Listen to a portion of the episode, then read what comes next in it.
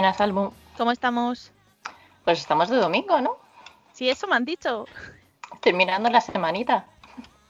Ahí con entrevista, ¿eh? Con entrevista buena. Pues, ¿qué te parece? Las redes sociales, como ya las sabe todo el mundo, ¿qué te parece si decimos dónde escucharnos? Porque tenemos sitios nuevos.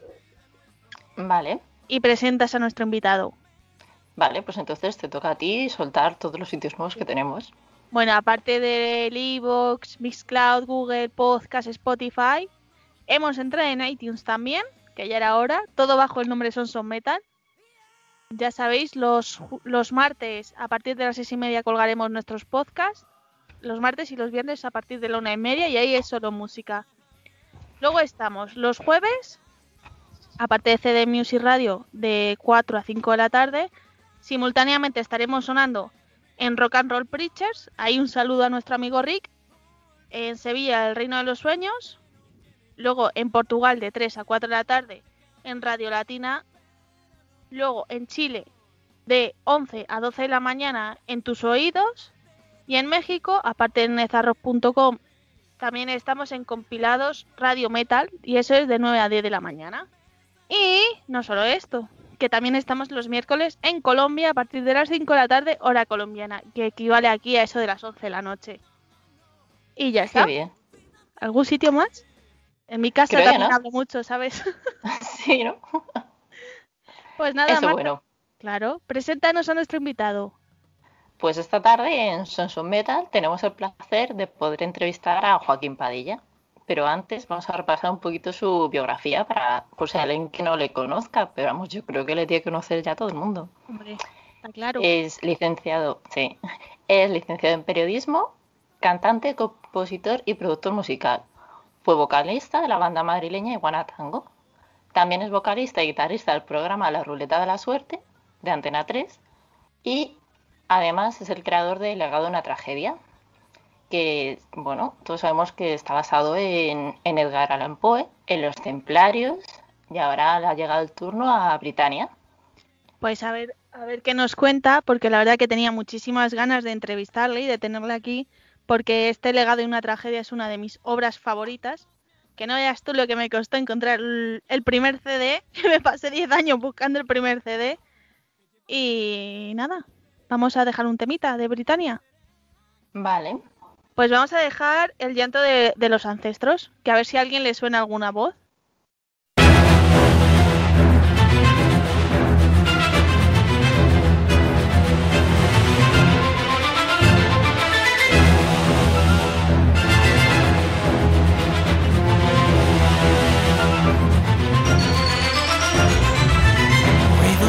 Satisfacer tus ansias de poder serás. Tributo pagarás,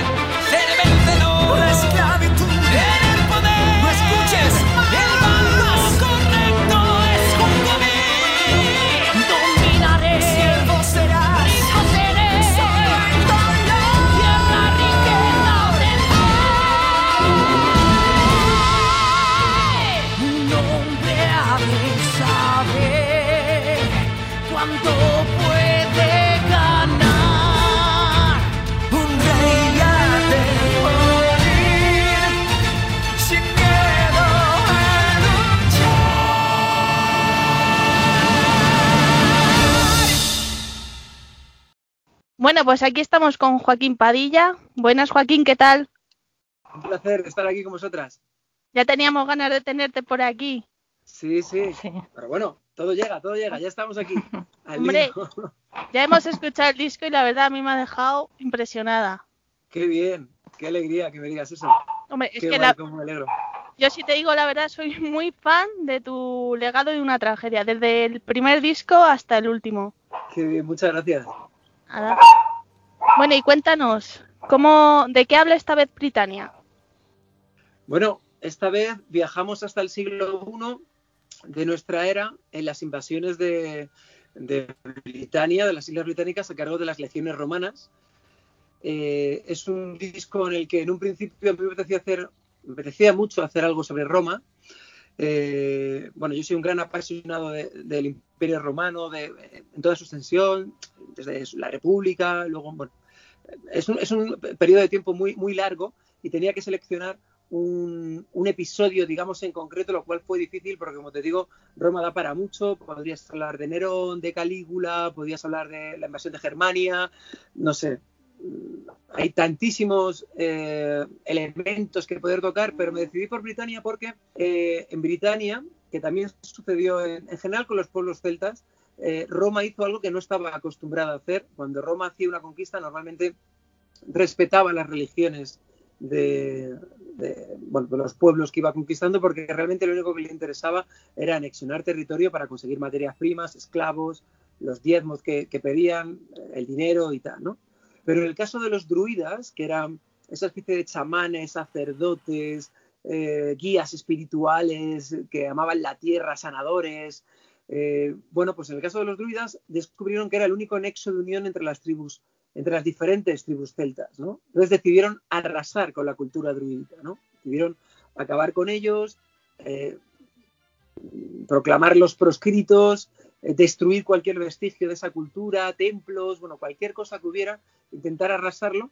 Y eso es algo inédito. Hasta el momento. Y me parecía que era interesante cómo eh, hay una resistencia de aquel que ama la naturaleza, que, los bosques son sagrados, que tiene su, el muérdago, el roble, que la naturaleza es un, bien y como un conquistador, que era como un imperio que viene a conquistar tu tierra y acabar con tus tradiciones, me parecía una metáfora interesante con cosas que vivimos hoy en día y, bueno, me decanté por, por esa historia. ¿Quién forma esta vez parte del elenco de Britannia? Bueno, esta vez hemos duplicado el elenco. Esta vez, eh, bueno, el papel de Karataco, que es el, líder de la resistencia celta, eh, lo interpreto yo, que bueno, ya que lo hago yo, pues siempre me guardo un personaje. Claudio, que es el emperador romano que hace la, la invasión, es Irra, Irra Ramos de Avalanche. En un principio el proyecto iba a ser solamente un single, eh, iba a ser un, bueno, durante la pandemia pensé en lanzar un single, iba a ser un solo tema y elegí a Irra porque su voz y la mía se complementan muy bien, ¿no? Tenemos un perfil eh, más o menos parecido, ¿no? Y, y, luego, bueno, me fui calentando como me suele pasar y fui, venga, otro tema, una intro, no sé qué, y al final pues tuve que parar porque si no me iba a hacer otra vez un, un álbum largo, ¿no? Entonces luego hay un papel que es el de Brasutago, que es uno de los, de los reyes de tribu que accedieron a pactar con Roma y que en vez de defender su tierra y defender lo suyo, bueno, decidieron a cambio de una serie de favores, de mantenerle en el trono, de ayuda económica, de bueno, ayudarle con otras tribus en las luchas internas, eh, pues decidió aliarse con Roma, es un poco el traidor, es el caso, en este caso es Tete, Tete Novoa, de Saratoga, que ha hecho un trabajo increíble, bueno, todos han hecho un trabajo increíble. Luego Cartimandua, que es la reina que eh, um, traiciona y entrega a los romanos a, a Carataco, que la hace Serrán, mi mujer, que ya ha estado en anteriores ocasiones, ha hecho de Morela, ha hecho de Virginia, de Amina, bueno. Y por último, Baol Bardot Bulsara, cantante de los nuevos TNT, eh, que ha hecho el papel de Dagda, de, de, del druida que hace un poco las funciones de narrador y que va contando un poco la historia y que, bueno, pues eh, es un poco el nexo de unión entre todas las canciones, ¿no? Y en ese punto que os decía que me fui calentando y tal, y de, intentando hacer cosas nuevas, pues al final decidí hacer una versión en inglés Y en la versión en inglés, que también se incluye en el CD, pues está eh, Johnny Joeli, cantante de Harm, está David Whitman, cantante de Pink Green 69 y de Voodoo Circle, de Adagio, bueno, es un gran cantante inglés de hard rock que ha estado en todos los proyectos que hace, todo lo que toca. Es una maravilla y hace mi papel en, la versión inglesa, Joeli hace de, Claudio, Thomas Dixon, cantante de Therion, eh, hace Prasutago, que ya repite, que también estuvo en los Templarios, está cantando en inglés, lo hemos puesto más fácil.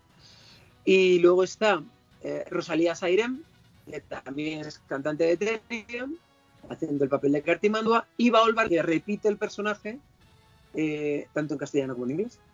Y esta vez, porque claro, es la primera vez que vemos algo así que haces español, inglés e instrumental. Es- ¿Por qué se te ha ocurrido eso?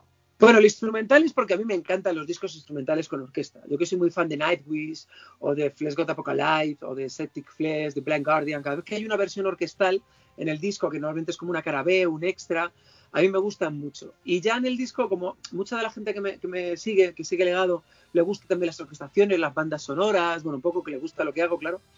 eh, ya me pidieron en los templeros hacer una versión eh, instrumental que la colgué en, Spotify, en iTunes, solamente el disco digital, ¿no? Para que la gente, porque a veces las voces están muy presentes y no saben todos los matices de la orquesta o de la banda, ¿no?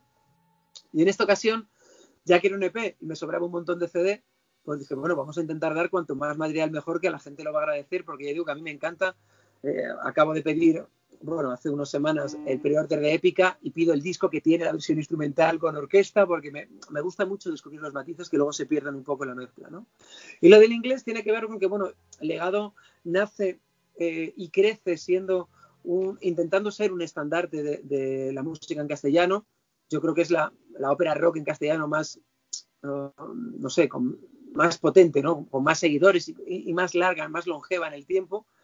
Eh, y que pone en, en, valor nuestro idioma, nuestras letras y, bueno, así ha sido y así va a seguir siendo, pero es verdad que te cierra un mercado que es el mercado anglosajón y hace que llegue un momento en que eh, no puedes expandirte más, ¿no? Porque para un alemán o para un inglés, escucharlos cantar en castellano es como para nosotros escuchar una banda cantando en coreano, ¿no?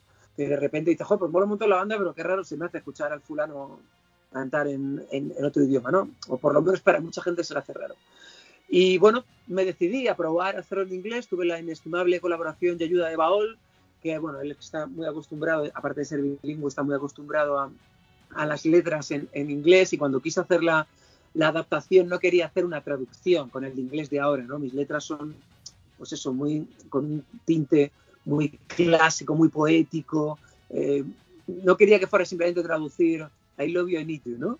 Y, y él me, me, aportó un montón de cosas eh, y me, me, ayudó a que, a que la interpretación, a, o sea, a que la adaptación fuera maravillosa y de hecho, bueno, fue una de las cosas que me, que me apuntaron la gente de fuera, ¿no? Recuerda Joel y decirme enhorabuena por las letras, qué buenas, qué bien, me encanta el personaje, me encanta la trama. Así que, bueno, decidí abrir un poco mercado, por eso también empezamos a trabajar con Argage Records, que ha sido quien, quien va a distribuir el disco fuera de, de España, también en, en, algunos puntos en España. Y, y, bueno, a ver qué pasa, a ver qué pasa más allá de los Pirineos. Es bueno, una prueba, un experimento. Esperemos que vaya bien, porque la verdad es que se lo merece. No este, sino sí. los cuatro que tienes anteriores también. Muchas gracias, muchas gracias. ¿Cómo te ha afectado la cuarentena a la hora de componer y hacer la grabación?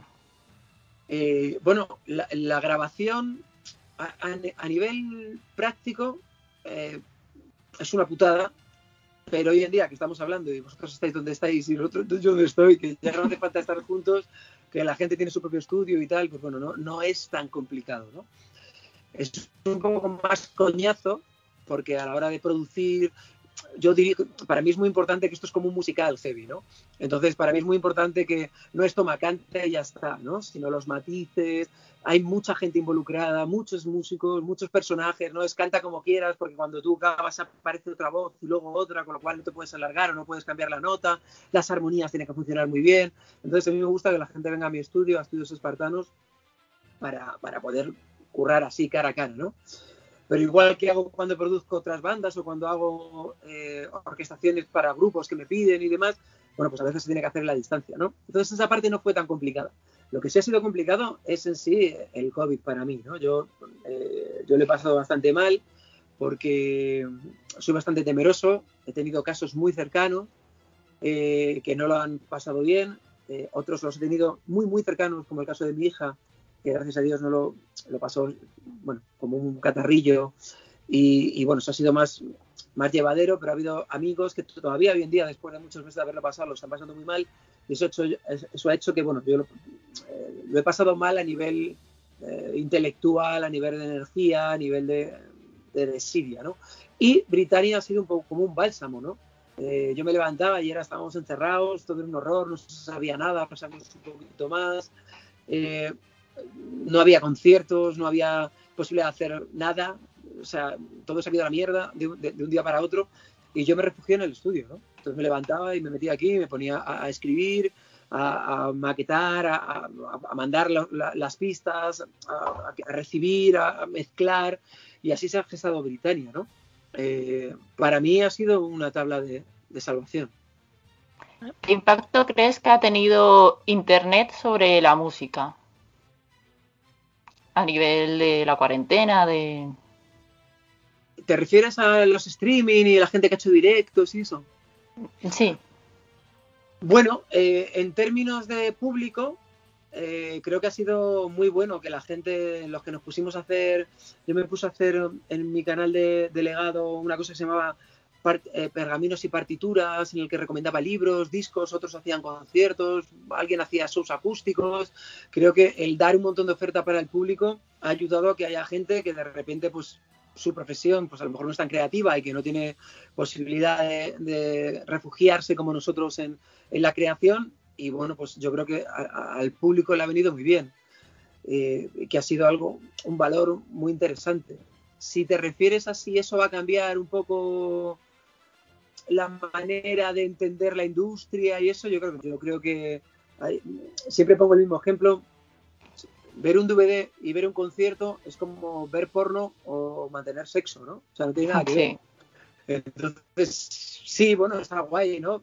A mí me gusta ver DVDs y ver un directo y qué bien y sobre todo eh, creo que es una banda como los Patreon o como, bueno, ese tipo de cosas para que, bueno, pellizquito a pellizquito podamos seguir sobreviviendo porque la, nuestra industria se ha acabado. O sea, yo desde marzo del año pasado no me subo a un escenario eh, y eso es un drama a nivel económico, a nivel psicológico, a nivel todo, ¿no? Sí. Es que es mucho Pero, tiempo. Claro, es que, claro, sí. y lo que queda, y lo que queda porque yo estoy convencido que en el 2021 hasta finales no vamos a subirnos tampoco. O va a ser todo como muy extraño porque el virus sigue ahí, las nuevas cepas siguen ahí, la vacunación está ahí. A mí cuando dicen, bueno, pero en verano estará el 70% vacunado. Yo soy un tío joven, o bueno, relativamente joven, no, no tengo patologías previas, es posible que yo no esté vacunado. Me meto en un concierto con otros 3.000 tíos sin mascarilla a ver a, a, a Exdeo. No sé. Es decir, no creo que vaya a ser tan sencillo ni tan rápido el volver a la normalidad, ¿no? Entonces, bueno, yo creo que Internet, la gente sigue queriendo el, eh, pues eso, el contacto físico y los conciertos de verdad y, y yo creo claro. que los streaming, pues bueno, para cuando no puedes tener eh, el, contacto físico, los directos, pues claro, la relación está bien. Bueno, mientras no vengan los zombies, vamos. Bueno, yo estoy esperando el, el, el, terremoto ya ha venido, falta el, el ¿cómo se llama? El, tsunami. No, yo estaba pensando en, en, la piedra que viene del estadio. Ah, el meteorito. Del, del, espacio, que se me ha ido la palabra, que es meteorito. Faltan lo, los extraterrestres, los zombies. Pero bueno, dale tiempo, dale tiempo. Dale tiempo, ¿no? Todavía no acaba el año. Sí, sí, sí. Bueno, y ahora que estamos hablando así de directos, espero que cuando vuelvan, ¿tienes pensado en llevar el legado de una tragedia a directo, ya sea las tres primeras, o sea, las tres primeros CDs, el cuarto o el quinto, o cómo piensas llevar eso al directo? Bueno, yo llevo pensando en llevarlo al directo desde que empezó el proyecto. Lo que pasa es que es muy complicado y es verdad que yo he colocado unas expectativas muy grandes, porque yo, yo creo que en el mundo del metal hay grupos que lo hacen muy bien, hay bandas que dan grandes espectáculos, conciertos de rock, vamos a decirle al uso, y yo siempre he tenido en mente que con legado había que hacer algo distinto, por un poco, por, ya que en sí el proyecto es diferente, que está mucho más cercano al teatro. Entonces en mi cabeza siempre un show tenía que tener atrezo, tenía que tener vestuario, tenía que tener un narrador, tenía que tener muchos elementos, muchos personajes. En mi cabeza, el show que yo tengo en la mente tenía, uh, digamos que personajes que hacían las veces de eh, elenco, no te hablo de cantantes, sino actores que también eran bailarines, que había una puesta en escena. O sea, yo siempre me he esto como musical heavy. Y claro, cuando, siempre, cuando piensas así, pues es prácticamente imposible porque primero hace falta muchísima pasta para poder levantarlo y luego la complejidad logística es tremenda, ¿no?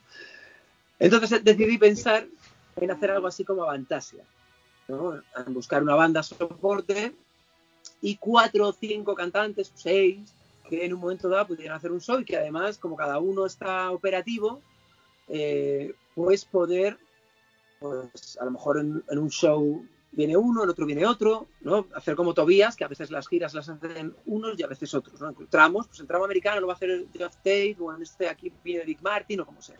El problema es que, claro, el legado de una tragedia, todo el mundo que ha cantado son tan buenos porque están en activo y porque son grandes figuras. Entonces, coordinar agendas es una movida, porque cuando tú dices, venga, pues lo hacemos para finales de año, de este año, pues a lo mejor es un ejemplo, ¿vale? Pues Saratoga están en América y Leo está grabando y a Sauro no les apetece y a otro porque están descansando sus dos meses para estar con sus hijos o yo qué sé, ¿no? Entonces, juntar un elenco, eh, montar toda la escenografía que tengo en mente y demás es complicado, pero había un proyecto y ya se estaba hablando con promotoras para hacer al menos una fecha en Madrid y una al menos y una en México DF para finales de 2020 a ver, estamos en, había una idea para hacerlo a finales de 2020. Y todo esto se empezó a estudiar a, finales del 2019 y a principio estábamos empezando a armarlo y entonces llegó el virus. Pues digo, pues me hago otra, no pasa nada, me hago una, no, pasa nada. Y dijiste, ¿por qué tengo que meter Wuhan en el mapa, no? Claro, pues ya está. Entonces, en el 2021 no se va a hacer seguro, porque lo que yo tengo en mente eh, o sea, requiere de ensayos, escenografía, lo que te digo, hace falta una cosa que ahora mismo no se dan las condiciones para poderlo hacer por un tema sanitario, pero mi intención es que en el 2022 haya directo de la Ah, pues cuenta conmigo, ya te lo digo. Ah, pues yo, voy a, yo, voy a, estar ahí en la puerta. Qué bien. Y a la hora de elegir a cada músico su personaje, ¿en qué te basas? Bueno, yo cuando estoy haciendo el personaje, yo empiezo al revés. Yo pienso, por ejemplo, en cómo sería Claudio, para que te hagas una idea. La primera idea que yo tenía de Claudio, que es, eh, Claudio es un personaje puesto por la Guardia Pretoriana que ha asesinado a su tío y pensaba que iba a ser como una especie de, emperador títere, porque Claudio, bueno, es un tipo que tiene algunas malformaciones, cojea, tartamudea, es un tipo débil, no es un luchador, no es un guerrero, no tiene victorias militares, que era un poco un Mindundi y dijeron, mira, pues lo vemos aquí y le tenemos controlado. Lo que pasa es que luego resultó que el Mindundi era el más listo de la clase y fue uno de los emperadores más longevos de la historia del Imperio Romano. ¿no? Eh, entonces, yo me imagino cómo sería ese tipo, que es el, eh, el, amo y señor del imperio más grande que ha habido en Occidente de la época, el dueño del mundo, pero que a su vez tiene que estar lleno de, de fobias y de miedos y de sombras, porque el tipo es un tipo débil, un tipo frustrado en algunas cosas, y buscaba esa dualidad. Y entonces empiezo a escribir canciones que muestren esa dualidad, que las armonías, que las melodías, que el carácter que tenga la música eh, muestre eso del personaje. Y cuando lo consigo, pienso en quién lo puede cantar. Entonces, en este caso pensé en Irra, porque Irra es un poco como eh, yo lo comparo muchas veces con, con Tommy Karevic, que es mi cantante ahora en estos momentos, mi top one, junto con Glenn Hughes. Tommy Karevic, cantante de Camelot eh, y de Seventh Wonder, eh, se maneja entre puede ser muy rockero, pero también puede ser muy soft. Se maneja mucho con los falsetes, tiene otros estilos.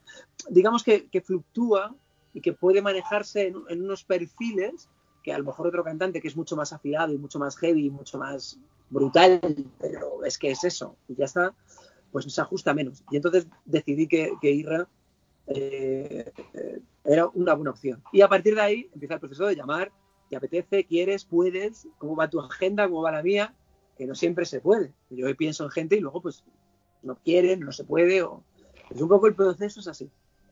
Bueno, por lo menos ahora les has pillado en cuarentena, que estaba el complicado no poder, ¿eh? Bueno, eso es verdad, eso es verdad. Les tenían más difícil la excusa. Ahora, te- como te pusieran, no, es que la excusa es que me voy a, a- a comprar. Eso iba Claro, a ser ahora muy... era la cosa más complicada. Pero sí que es Claro. verdad que también es verdad que emocionalmente era un momento complicado. Porque había mucha gente que decía, mira, tío, mira la que está cayendo. Hay- Hay gente que tenía eh, familiares que la habían cogido. O sea, la situación no era fácil. O sea, yo cuando llamé, llamaba, me sentía un poco como, mira, macho, yo lo estoy viendo así, yo me estoy refugiando en esto. ¿Te apetece estar? Y gracias a Dios, los que quise que estuvieran están. Pero bueno, mm, internacionales hubo alguno. Mira, hubo un caso muy gracioso. Bueno, gracioso. Llamé a Jake E para preguntarle si estaría eh, dispuesto a, venir, que es ex cantante de Amarant. Y, mm, y a mí me gusta mucho cómo canta. Y digo, bueno, voy a plantearle. Y había hablado ya alguna vez con él. Y digo, oye, tío, ¿qué tal? Mira, es que estoy con un proyecto nuevo, ¿te apetece? Joder, la hostia, me encanta, me apunto. Pero me caso mañana. Tienes que esperarte. Me caso, me voy de viaje de novio, tal. Y dije, nada, nos esperamos a la próxima, macho. Y luego, por ejemplo, otro que me pasó también, porque yo planteo a varios. O sea, si yo necesito cinco, no llamo a cinco. Llamo a siete, ocho, porque, bueno, sobre todo cuando haces algo de puerta fría, ¿no? Porque si es gente que conoces, no. O sea, yo llamo a Irra y es que yo llamo a Irra un día normal. O a Tete, ¿qué tal, macho? ¿Cómo vas? Oye, me gusta lo que has hecho con, con Grace o lo que sea, ¿no? Pero si es puerta fría, hay gente que nunca te responde. Y me pasó con el cantante de. Ay, ¿cómo se llama? De.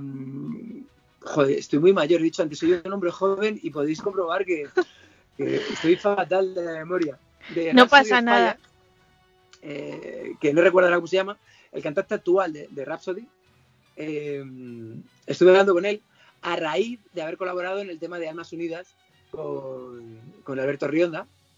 Y, y cuando me respondió, que me respondió que sí, el disco se había mezclado ya. O sea, yo le escribí, empezamos a grabar, tal, no me respondió, bueno, pues ya está, no pasa nada. Entonces yo me quedé con los que había. eh, la verdad es que mis Claro. primeras opciones, tengo que deciros que mis primeras opciones eran los que están. Bueno, Eso es- es verdad, ¿eh? Tengo que decir que la primera opción son los que al final han venido. menos mal. Sí. Y, y bueno, los otros que le dices, bueno, pues por si acaso alguien me falla. Y, y resulta que me responde y me dice, oye, perdona, que es que yo soy un desastre con las redes, que yo también. Y no había visto el mensaje y tal, que oye, qué guay. Y digo, bueno, pues es que me mezclo el disco ya, tío. O sea que, que así son un poco las cosas. Bueno, eso te obliga a seguir un poco, ¿no? Con el legado. Bueno, yo ya estoy componiendo el siguiente legado. Ah, eso lo quería oír, ¿eh? Eso. Sí, sí. Eso quería Ya, estamos. Bueno, va, va bastante avanzado. Hay como 40 minutos de música ya escritos. De, de legado va a ser un disco. Yo creo que se parece. Lo que más se parece es al a la tercera parte. Es más, es más duro, es el disco más duro. Es bastante oscuro. Es metal, con orquesta sinfónica y corales y todo, pero con, con banda. Y hay gente que ya ha grabado incluso. Y es brutal. Y va sobre las pinturas negras de Goya. Jolines. O sea que has cambiado ya por completo, ¿no? Pasamos de Poe a los templarios, de los templarios a, a Britania y ahora a, a Goya. Goya. Sí, bueno, está- yo es que so- solamente hablo de cosas que me apasionan, porque tienes que tener en cuenta que me paso, tenéis que tener en cuenta que me paso muchas horas de investigación. Entonces yo ahora desde hace un tiempo solo leo biografías de, de Goya, solo veo documentales de Goya, veo alguna película que hay de Goya y alguna novela, varias novelas que hay sobre Goya interesantes para eh, meterme un poco en su universo y, y, bueno, yo su obra en sí, sus pinturas yo las conozco, las conozco bien y soy muy fan y eso tiene menos, me lleva menos tiempo, ¿no? Pero para desarrollar los personajes, las tramas, hay que estudiar mucho. Y, claro, imagínate cojo un tema que no me interesa, ¿no? Al- Alguien te dice, oye, ¿por qué no haces una sobre, yo qué sé, Ricardo Corazón de León? O a mí me traes y cuidado, Ricardo Corazón de León. ¿Sabes? Entonces, seguro que podría hacerla y estaría muy chula. Pero, y la historia seguro que es fascinante, pero si no me nace a mí tirarme un montón de horas eh, estudiando y viendo cosas sobre ello, es difícil, ¿no? Pues, De las cinco. Bueno, sí, habla. que no, que yo me alegro mucho de que sea ya una sexta y que más o menos sea como el tercer disco, porque yo creo que el tercero es el que mejor eh, ha sido trabajado. Para mí, es el que más me gusta de los cinco. El la- tercero, yo creo que eh, sí, era sobre Poe, era el tercero de Poe y era. Ese es el sonido del legado de una tragedia. Eh, luego lo que pasa es que con los templarios intenté darle un camino más de musical. Quise hacer una cosa donde hubiera más tramas, más que fuera más entendible quería sobre todo investigué mucho sobre los paisajes sonoros. A mí me interesa mucho que cuando tú escuchas el disco de los templarios, por ejemplo, una cosa que a mí no me pasa con Avantasia, y yo soy tremendamente fan de Avantasia, ¿eh? no soy sospechoso de hablar mal de Tobías porque para mí es buena parte culpable de que yo me dedique a lo dedico, ¿no? Eh, pero una cosa que es que me pasa con sus discos es que porque sé que, hablan de algo temático, pero podrían estar hablando de una relación de chico-chica, de carreras de coches o de se ha muerto mi padre. O sea, no escucho un disco de rock, igual que un disco de Saxon o igual que un disco de Sabaton. No sé si están hablando de la Primera Guerra Mundial o están hablando de las guerras púnicas o estoy escuchando heavy metal. Y yo intento salirme de ahí. Yo intento que cuando tú escuchas los templarios haya momentos en que te veas en Jerusalén, en que te veas en el desierto, en que estés enfrente de la Catedral de Notre Dame. Por eso siempre hay elementos sonoros, que el tema que canta Amina, el primer tema que canta Amina, que tú te puedas sentir que estás en el, en el mercado de Jerusalén, que casi puedas oler las especias de allí. ¿no? Y lo mismo pasa con Britania. Para mí era muy importante desde la portada, todo es que tú empieza a sonar y tú estés en Britania y estés escuchando rock y heavy metal, pero dentro de un contexto de una obra dramática, teatral, por decirlo de alguna manera. Y eso hace que, que sea menos heavy al uso. Y el heavy al uso, entre comillas, acababa, es la evolución hasta el tercero y, y- y es así, ¿no? Es un poco... También era el más duro, era el más cañero. Hasta Goya, que es más cañero todavía. Pues estamos deseando escucharlo. Bueno, Sí. vamos a escuchar Britannia un tiempo. Primero, Claro, yo es que hace mucho tiempo que lo terminé. La gente le llega ahora a Britannia y está ahora con Britannia, pero claro, yo hace seis meses que terminé Britannia, ¿no? O, o cinco meses. Entonces mi mente ya está en otro lado. claro, es que nos dejas ahí la miel en los labios con el de Goya. Claro. Ahora, ya tenemos ganas. ¿eh? Oye, si quieres, no te hubiera dicho nada. Yo encima que lo hago porque No, no, no, otras- Tú, información, información. Yo Sí, hablé, sí. yo hablé con, con los fans a través de un directo, porque uno de los problemas, luego la gente decía, joder, esto es un EP, se hace corto. Claro, por eso he tardado un año en hacerlo. Si tiene que durar el doble, pues tardaré dos. Y si tiene que ser Claro. un disco de 70 minutos, pues tardaré tres. Entonces, eh, eh, para mí también es un problema. Yo tengo muchas historias metidas. Yo esto tengo, tengo, tengo aquí, además precisamente aquí, un montón de cuadernos con un montón de historias ya con las tramas y con todo. O sea, si fuera por historias, hay al menos seis óperas para hacer. De diferentes cosas, diferentes talantes, hay cosas que son de fantasía, ¿no? Eh, lo que pasa es que cada cosa tiene su momento. Yo, por ejemplo, hay, hay una hecha de hace muchísimo tiempo sobre Love. Pero claro, yo después de haber escrito sobre Poe tres discos, es que es lo mismo, es, bueno, es lo mismo. Es terror, escribir, pesadillas, Claro. es que voy a hacer el mismo disco otra vez, ¿sabes? A mí me flipa eh, Lovecraft. Pero, bueno, tiene, tiene su, su punto, ¿no? Es, es- es complicado. Entonces yo decidí hacer algunas, no todas. Por ejemplo, la siguiente no va a ser corta, va a ser además muy larga. Eh, la de Goya va a ser muy larga, pero esta ha sido más corta, por eso la pude entregar en un año. Claro. De, de estas cinco entregas, eh, ¿en cuál has hecho mayor trabajo de investigación? No, en todas. O sea, eso. La investigación va siempre. La- la- mira, y cada vez más. No te puedo decir en, en cuál más. Mira, cuando saqué la primera, como en el mundo del metal hay tanto talibán, Sí. que sí hay. Los conocemos. sí, ¿no? Y yo O sea, venía- Te digo que nosotras hemos puesto Lola Flores y Concha Velasco en el programa y taburete y no sabes las que nos están cayendo. Bueno, bueno, claro, claro. Si es que, pues, Por todos lados. Sabiendo esto, sabiendo que la gente era así, eh, y que hay un sector, ¿eh? la mayoría de la gente ha cambiado mucho. Eh, y que yo, que desde que tengo uso de razón estoy escuchando heavy metal, pero que era una persona conocida a través, espera, voy a quitar un, que tengo, la sensación de que tengo puesto un volumen. Eh, yo que era una persona eh, que profesionalmente estaba en un grupo de pop en el momento en que saqué en Iguana Tango y además estábamos teniendo éxito y tal. Y dije, bueno, ya verán, nos van a dar por todos los lados porque como nadie sabe de dónde vienes ni nada, Entonces me preocupé muy mucho de que no hubiera errores en los nombres, en las fechas, en que la historia, digo, bueno, va a venir con, con ese intento de, de dar palo. Pero Internet, en el 2004, cuando empiezo yo a, a componer la primera parte del legado, no es lo que es ahora. Pero ahora que el mundo es el mundo de los haters y que puedes encontrar toda la información eh, constantemente en cualquier parte y demás, Sí. ahora tengo un cuidado de consultar a, a expertos, historiadores, a- ¿sabes? No es, ah, pues aquí cuatro letras y porque ha- hay licencias, alguna licencia me tengo que, que- que tomar porque es un disco. No es una novela que tengo dos mil páginas para contar lo que quiera, ¿no? Aquí Claro. Hay un límite y, y por eso saqué el libro del secreto de los templarios que ampliaba de forma novelada eh, el disco, porque yo tengo que de repente saltar de canción y aparece un tipo cantando que dice que es a Hour y nadie sabe quién es y por qué está aquí, ni, o sea, eh, siempre intento acompañar, como en el caso de Britannia, que toda la gente que compró el disco en pre-order tiene un PDF con la historia de Britannia, que creo que al final fueron 70 páginas, ¿no? Que tienen de, Sí. para, bueno, investigar, aprender y saber, aparte de las letras del libreto y demás, ¿no? Claro. Pues mira, ¿qué te parece ahora que estamos hablando de haters? Que Marta nos presente su sección.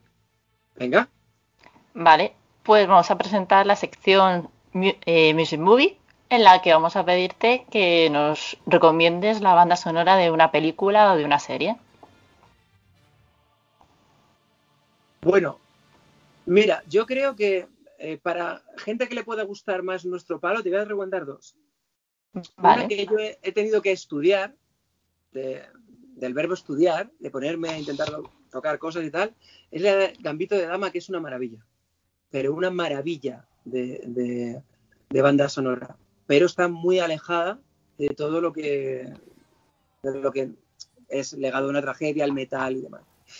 sí, Y mm, para la gente que le guste mucho el metal, eh, yo recomiendo eh, profundamente, hay una obra de, de- de Gustav Holst, eh, que es un compositor de principios del siglo XX, que hizo una serie que se llama Los Planetas, una- un, un disco una- que tenía, creo que son seis piezas o siete, y cada una de ellas es de uno de los planetas, y especialmente la suite que va dedicada a Marte, que creo que es la suite 2, eh, es una maravilla, sobre todo si te gusta John Williams, y de hecho la gente va a notar eh, eh, parecidos muy razonables. Digamos que fue una grandísima influencia para John Williams, que para mí es un genio y que es uno de mis autores de cabecera, pero que a su vez también tenía, vamos a decirle, sus, sus compositores a los que le echaba un ojo y no, no te voy a decir que plagiara porque no son plagios, pero sí tomarse licencia de, Sí. uy, qué buen gusto aquí, ¿eh?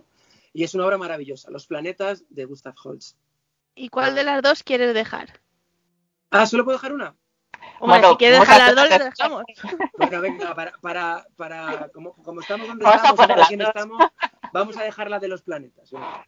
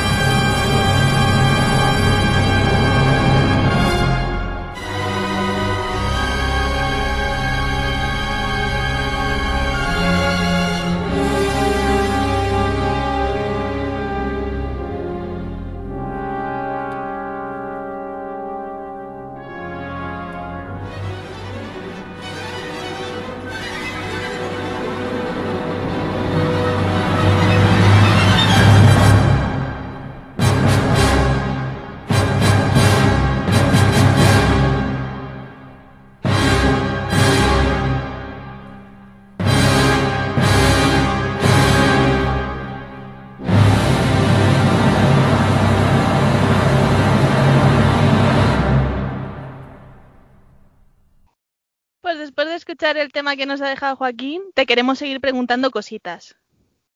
Pues cuéntame. ¿Tú pensaste en el momento, porque el primer disco me parece, si mal no recuerdo, salió en 2008? ¿Ocho? ¿Tú pensaste en algún momento que ibas a llegar hasta este punto y que iba a tener esta acogida el legado de una tragedia? Por supuestísimo que no. Bueno, mira, eso es bueno. O sea, eh, sobre todo porque yo no hago las- la- los discos con, con mucha más pretensión que hacer discos que me gustan a mí, en el caso de Legado de una tragedia. O sea, cuando de repente, y creo que, no, que, la gente lo ha podido comprobar, ¿no? De repente digo, mi corazón pide ahora mismo mi energía a hacer un disco sinfónico y lo hago. No miro si el anterior ha tenido muchas ventas o pocas, o qué canciones tiene más reproducciones en Spotify, o si traigo al colaborador que no sé quién está. Yo hago los discos que yo, que mi alma eh, en ese momento necesita, ¿no? Y, y siempre corro el riesgo de que la gente, como es vuestro caso, por ejemplo, que me decís que os gustan, pues que en alguna de estas digáis, joder, pues Joaquín se ha pegado aquí un viaje que no veas. Y, y de repente pues le guste o no. Pero no lo hago pensando en el público, lo hago pensando en mí, porque siempre he pensado que si yo no creo en el proyecto, si yo no creo en el producto, si a mí no me convence, Claro. no puedo convencerte a ti de que es un gran disco. Entonces yo intento por todos los medios buscar una, un- algo, yo creo mucho en la pasión, yo creo mucho en el entusiasmo. Y ya, además mucha gente me lo dice, tío, se te ve que disfrutas con lo que haces. Pues claro, si esa es la gracia. Si de eso se trata la vida, de disfrutar con lo que haces. Pues sí, sí, ¿no? pensar, joder, no sé, ¿qué se lleva ahora? ¿Qué bandas? ¿O qué grupo? ¿O qué colaborador es el que mejor me funciona? Eh, me refiero en términos de escuchas o, o- Mira, por ejemplo, yo alucino que un chaval que, que nació en San Blas, que es un pueblo de aquí, de, o sea, es una- un barrio de aquí de Madrid, Ah, sí. eh, que, Lo, que- lo y que conocemos. soñaba que soñaba Lo conocemos.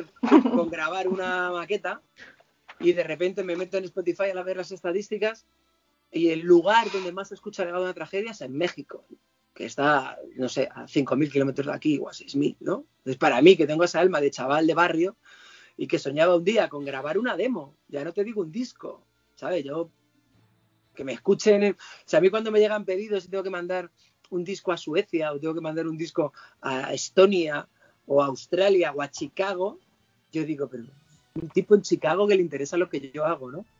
Y, y Sí. yo creo que mantener esa, esa ilusión y ese espíritu y ese entusiasmo, como hablamos, es la magia de todo esto. Y es lo, lo guay. Y además eso es lo que mola cuando dices eso, que me, me voy a México, mi trabajo se va a México, se va a Estados Unidos, se va a no sé qué, y te quedas como, eh, mm, ¿en serio? ¿Esto me Claro. está Sí. pasando a mí? Entonces, mí- Es normal. Me dijo hace poco que en Spotify, claro, yo cuando oigo a la gente las, las cifras que tienen en Spotify, ¿no? Los, los y tal, pues tú tienes la idea de que tú no, ¿no? De que esos son otra gente. Y alguien me dijo, ¿tú eres consciente de que los cinco temas más escuchados de Spotify, los cinco, suman un millón de oyentes? Y yo decía, no puede ser. Digo, lo has mirado mal, tío.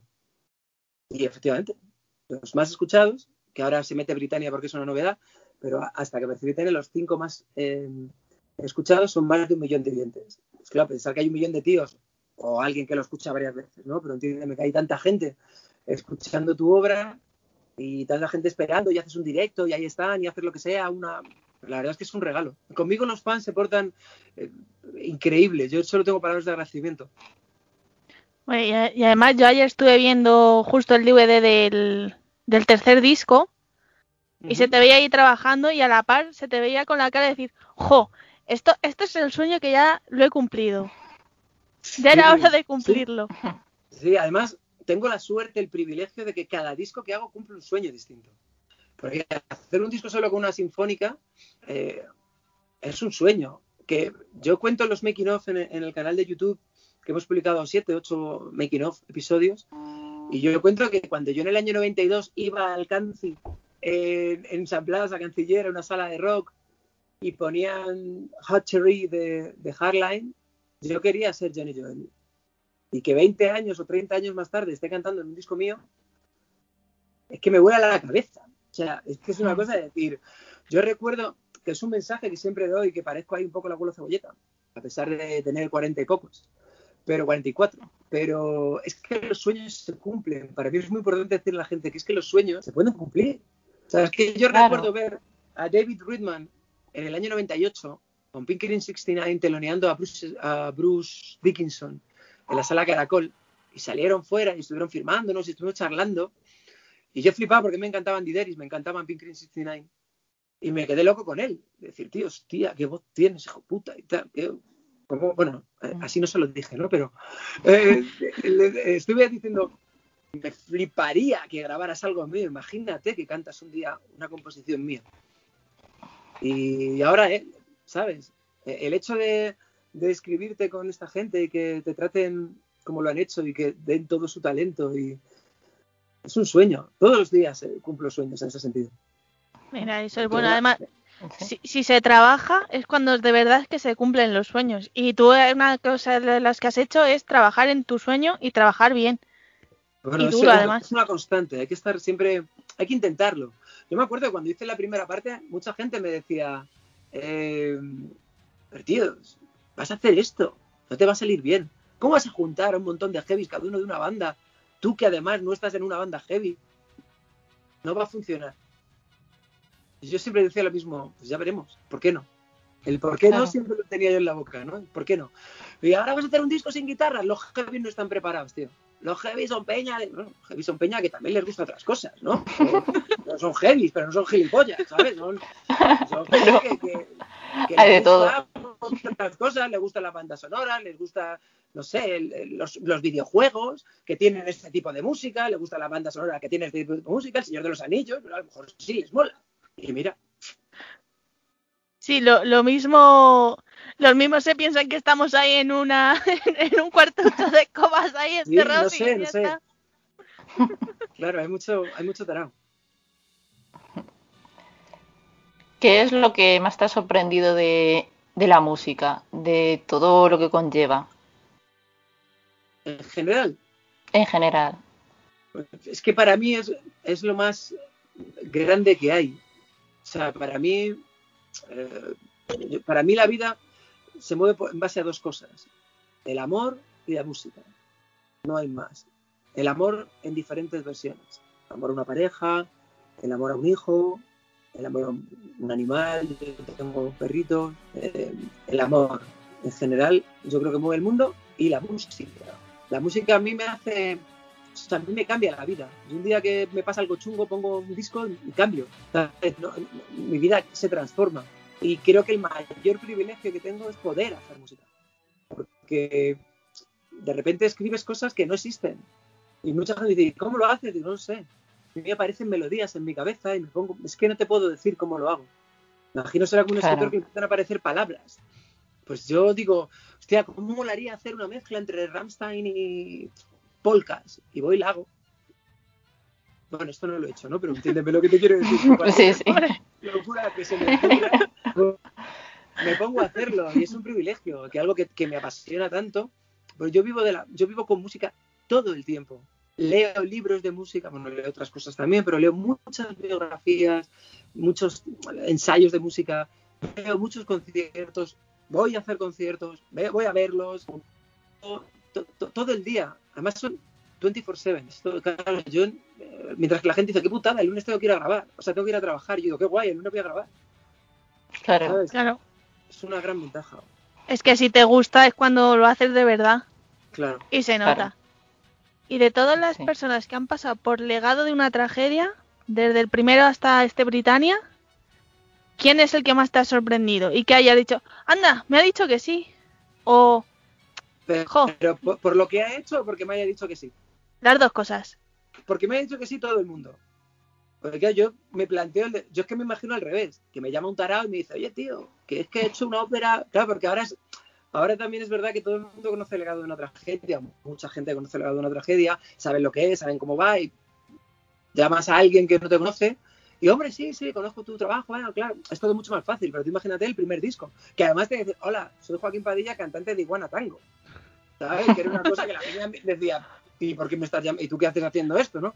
No, hecho una movida y tal, y, y era complicado de explicar. Entonces, me sorprende todo el mundo, desde el primero hasta el último, de verdad. O sea, es una cosa que no hay nadie que diga, ah, bueno, este va a decir que sí. No, no tengo ese, ese, perfil. Y a nivel musical, a mí, la persona que más me, ha sorprendido tanto encima del escenario como en un estudio, siempre ha sido mi mujer.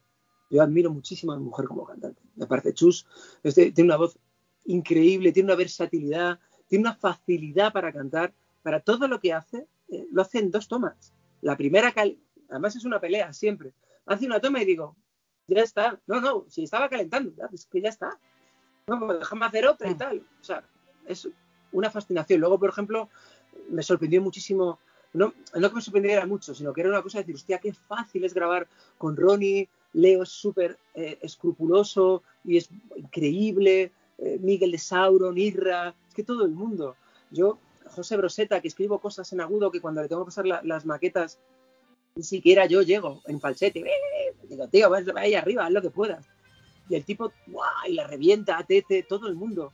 O sea, no, no, eh, me sorprendió mucho, por ejemplo, Thomas Wikström, porque es súper humilde. Yo decía, bueno, un tipo sueco que no me conoce, aquí en España vino al estudio a cantar en castellano, que no es su idioma. ¿Y qué va? Las tomas que hizo falta, lo que quisiéramos, o sea, se ponen al servicio. En cuanto ven que eres un tipo profesional, que tiene muy claras las ideas, que el proyecto está bien, que la canción es un tiro, vienen a darlo todo y es un regalo. Oye, pues mira, eso, eso está bien. Además, ahora que estabas hablando antes del amor, en el cuarto CD, en el de los templarios, me parece que cantas con tu hija. ¿Cómo fue ese momento? Brutal. Porque Perdona, que te he cortado. nada, eso. Volverías a repetir, ¿no? Sí. Sí, pero vamos, volveré a repetir por mí y volveré a repetir ella, que ya me ha dicho, papá, nomás me llama para cantar en este. Es que ella no entiende que pues, yo tendré que salir a cantar. Yo es que no hay niños, cariño, en, la, en esta historia. Pues tienes que poner uno. Digo, ya, es que no, no venía a cuento. Es brutal. Tú piensas que, eh, bueno, pues es, es- muy bonito que- que tu hija eh, le guste lo que haces. Y es muy difícil. Porque yo, la música que le gustaba a mis padres, yo la detestaba cuando yo tenía 10 años. O sea, no es una cosa que digas, claro, ella está pues con los sonidos de ahora, con además ella le, le gusta mucho el arte. Ella hace baile moderno, está estudiando ahora teatro musical y, y claro, hace baile contemporáneo. Y lo que ponen en baile contemporáneo no es Nightwish ni Slipknot. Entonces Claro. ella está muy alejado de esto, ¿no? Y que de repente le mole y se mete en el coche y me dice, ponme la canción del cruzado. Y va ahí cantando la otra aquí con los guerreros y tal. Y, pues es muy bonito. Lo pasé muy bien, lo pasé muy bien, ella también. Y lo pasé mal mezclándolo, porque me emocionaba mogollón. Además, es, que estaba Pablo y yo en Das y pues, para mí es muy emotivo. ¿no? Es que además es una- es una canción muy emotiva. Claro, que yo estaba buscando eso, estaba buscando, un padre que tiene que decidir el dejarse matar en la hoguera por sus convicciones y porque él tiene un compromiso con Dios y sabe la verdad sobre Dios, pero no va a ver a su hijo, o renegar de todo y, quedarse con su familia, ¿no? Y es, una, es un punto de la trama brutal y escuchar a mi hija ahí, que además era muy chiquinina, vamos, sigue siendo muy chiquinina, tiene nueve años ahora. Sí. Fue muy bonito. Hombre, siem- siem- aunque tenga veintipico años, va a ser chiquitita, ¿sabes? Para ti Sí. siempre. Bueno, claro, claro. Siempre. Lo que pasa es que con veintipico a lo mejor no quiere venir a grabar, ¿no? A lo mejor me dice, vete a la mierda, papá, ¿sabes? Lo mismo, ahora todavía la controlo. Hombre, no lo sabes, ¿eh? No lo sabes. Lo mismo. No se sabe. Yo te digo que ella es muy artista. Yo confío en que ella esa vena no la pierda nunca, aunque pueda hacer lo que quiera en la vida, por supuesto, pero que no pierda el, el carácter del arte. El arte es muy importante, no solo la música, ¿eh? es muy importante la literatura, es muy importante la cultura, es muy importante tener conocimiento. Hay una cosa que eh, yo me reía con un grupo muy joven, de, uno de los que produje, de los últimos que produje, que eran muy jovencitos universitarios. Y hablando, no me acuerdo de qué, dije, bueno, y yo que soy un tipo que olvida palabras sencillas, que estoy hablando contigo, se me olvida la palabra meteorito. O sea, que no es que se me olvide el nombre de un rey mesopotámico, sino bueno, se me olvidó la palabra Bruselas. Y le dije, sí, esto, sí, es que cuando, recuerdo cuando estuvimos en... Y le dije, bueno, joder, la capital de Bélgica. Y, me di- y veo que el tipo coge el móvil y se pone a buscarlo. Digo, ¿qué haces? Y dice, buscar la capital de Bélgica. Uy, está, Pero ¿sabes está apañado. capital de Bélgica es Bruselas, ¿no? Y, tipo, y me decía, no, si es que no lo necesito, tío, si voy con la wiki y con tal, pues yo me memorizo las cosas que, que necesito. Y creo que eso es un problema, que los que no teníamos internet cuando estudiábamos, estamos acostumbrados, pues eso, a investigar, a los libros, a escribir, a tal, y, y yo creo que eso es muy importante porque te permite luego tener una visión a nivel social y a nivel político, a nivel personal, más grande que si lo buscas en Wiki, porque en la Wiki no puedes decir, oye, ¿qué tengo que opinar sobre esto? Claro. Y además, aparte que la Wikipedia a veces se engaña, como está todo el mundo ahí tiqui tiqui tiqui tiqui, lo Claro, mismo te la cuelan. Es un poco así. Pues Joaquín, por mí poco más. ¿Dónde encontrar el disco? Bueno, el disco siempre está disponible en la página web, elevadodeуnatragedia.com y creo que después de 14 años eh, se va, a estar también, o está también, creo que es en FNAC y creo que va a estar en Amazon, va a estar, no sé si ya está. Y, y en España poco más. Bueno, ya son sitios, Pero ya vamos. son sitios. Sí. en- en- sobre todo en la web. Yo siempre he distribuido solamente en la web y esta vez, pues, bueno, Argage me dijeron, ¿por qué no pruebas a, a sacarlo también en algunos lugares y tal? Y para tener exposición. Porque como tampoco hay muchos sitios donde vender, quitando las, las honrosas tiendas pequeñas que, que sigue habiendo de discos y, y tal, Sí. te vas a un Carrefour y con todo el respeto hay un stand más grande de bragas que de CDs. Entonces Sí. es una cosa Sí, sí. Te digo de bragas o te digo de licuadoras, ¿eh? no sé, es una forma de hablar. Entonces, bueno, tampoco hay muchos sitios donde, donde distribuir. Pero los que Y- seguimos comprando discos, pues bueno, tiramos Ya- de distribuir. Ya has vuelto a sacar edición vinilo.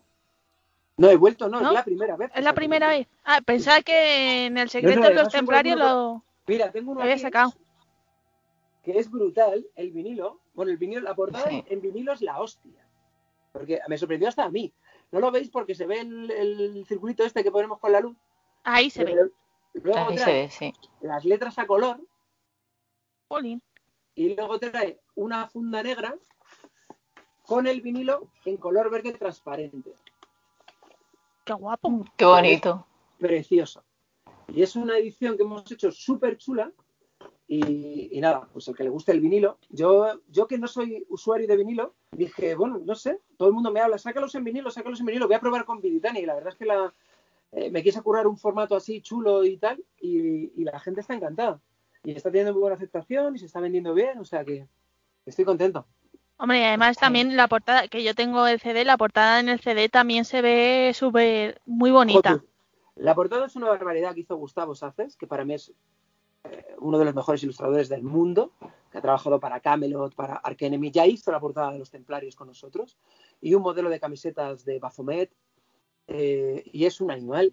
Y la portada es una pasada, pero el vinilo, cuando lo veas, dirás, hostias, porque hay cosas que no se aprecian. Por ejemplo, yo le pedí que fuera como si fuera una pintura hecha a pastel, eh, Sí. y, y se ve el trazo del en el, en el vinilo al ser más grande se distingue el trazo de- del pincel que en el CD está Sí, no se ve. pero se ve distinto es una pasada pero bueno ya digo yo también soy de CDs Bueno, y aquí va pregunta friki. Edición, edición púas limitadas. anda ¡Qué guay! Eh, ¿Cómo se te ocurre esta, esta cosa de sacar púas limitadas? bueno pues ¿Y por qué limitadas? La cosa es por qué limitadas. Bueno, pues eh, fundamentalmente porque cuando tú no tienes eh, ni compañía de discos, ni management, ni nada, pues todo lo haces tú. Y claro, yo no sé cuánta gente va a comprar púas o no, ni sé cuánta gente va a comprar vinilos, porque claro, te- hay quien te dice, ¿por qué no haces un mechero, o una taza, o unos calzoncillos? O, porque no puedo hacer de todo, porque no sé Claro. si la gente lo va a querer o no. Y luego tengo un pequeño problema, y es que de momento, Legado de una tragedia no tiene directos.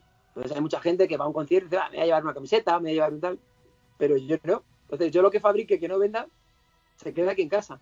Y con, con el fin de que mi mujer no me eche, porque ya en mi casa hay de todo, de lo todos los discos, te vas encontrando, mira, una camiseta de no sé qué, un- de la talla XXXL de chica que no se vendió y tenemos una por ahí. O tenemos una sudadera de, ¿sabes? Tenemos de todo un poco. Pues bueno, lo hago limitado y, y ya está. Pero me gustan mucho a mí las púas, ¿eh? No, además la verdad que son preciosas. Tanto las, las de Britania como las de los templarios son preciosas.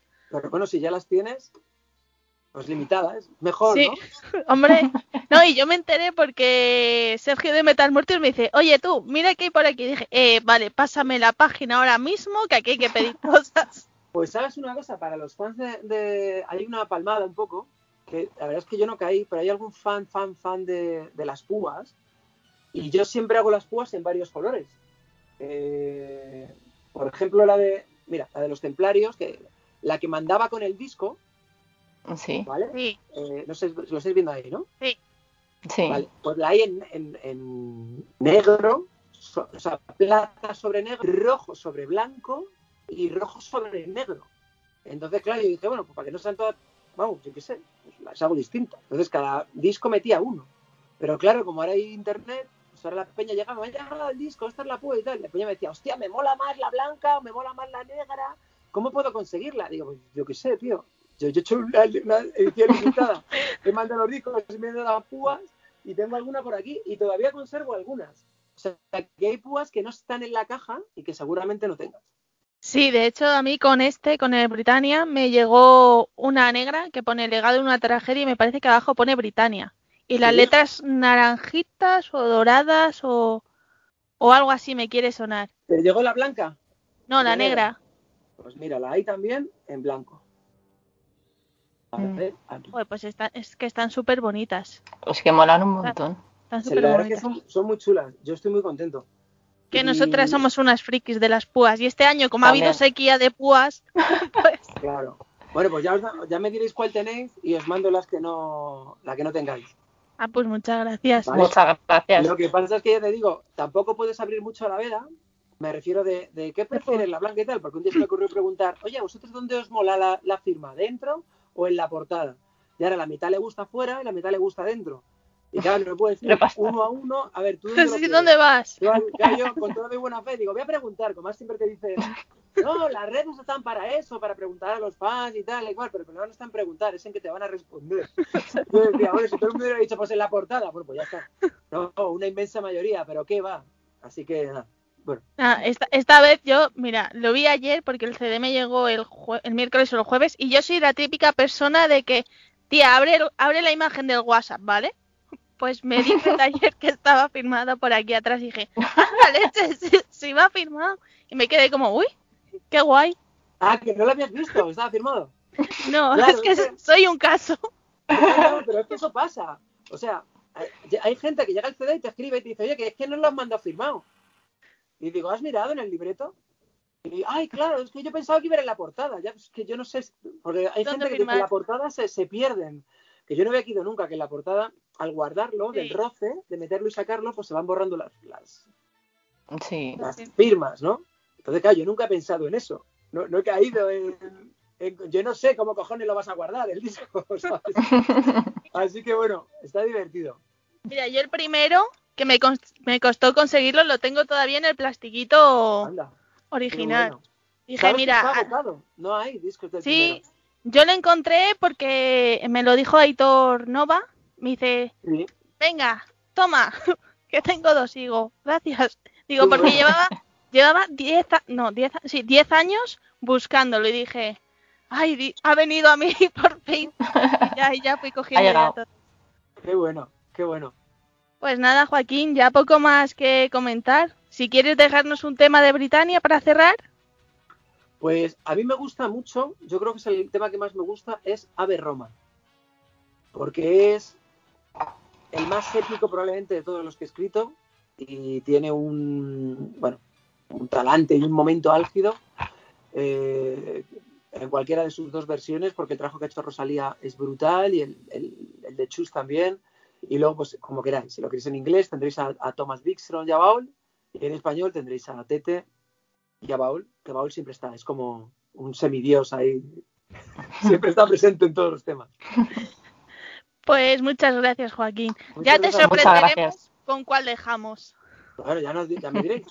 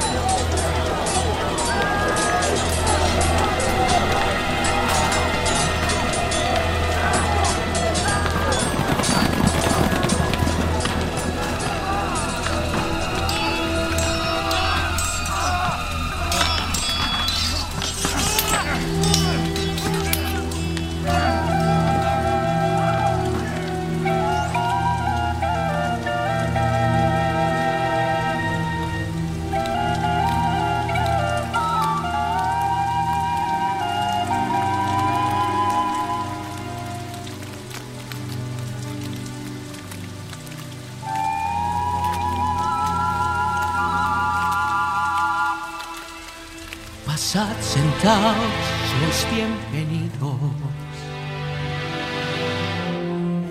Que traigan carne y vino, descansar. Sangre resecan vuestras manos hay. Vuestra mirada es de fantasma. La muerte